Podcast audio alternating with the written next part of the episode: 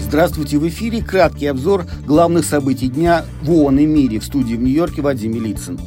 Координатор ООН по гуманитарным вопросам в Украине Денис Браун выразила глубокую обеспокоенность новой серии ударов по городам и поселкам страны в среду утром.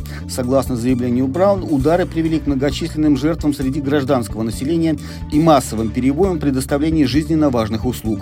По данным детского фонда ООН ЮНИСЕФ, с начала года в Украине в результате военных действий погибли по меньшей мере 9 детей. Сообщается, что за последние 48 часов были убиты два ребенка, в том числе двухмесячные двухмесячный младенец Харьковской области.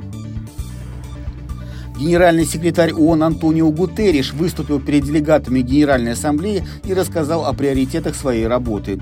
Миру нужны реформы Совета Безопасности ООН и международной финансовой системы, участие молодого поколения в принятии решений и глобальный цифровой договор, призванный максимизировать преимущества новых технологий и минимизировать связанные с ними риски, подчеркнул Генсек.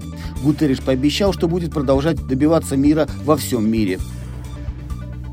Управление ООН по координации гуманитарных вопросов УКГВ сообщило в среду о продолжающихся бомбардировках на большей части территории сектора Газы, особенно в городе Хан-Юнис.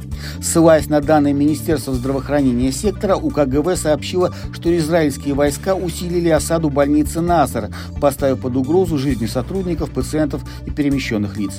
Жители Газы испытывают острую нехватку продовольствия, воды и медикаментов, заявили представители гуманитарных учреждений ООН.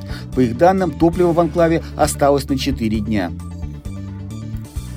Представители ООН обратились к международному сообществу с призывом выделить 4,1 миллиарда долларов для удовлетворения потребностей жителей, охваченного войной Судана и тех, кто был вынужден бежать в соседние страны. УКГВ координирует меры по оказанию помощи внутри страны, на которые в этом году требуется 2,7 миллиарда долларов. Управление Верховного комиссара ООН по делам беженцев, в свою очередь, координирует региональный план, на реализацию которого необходимо 1,4 миллиарда долларов.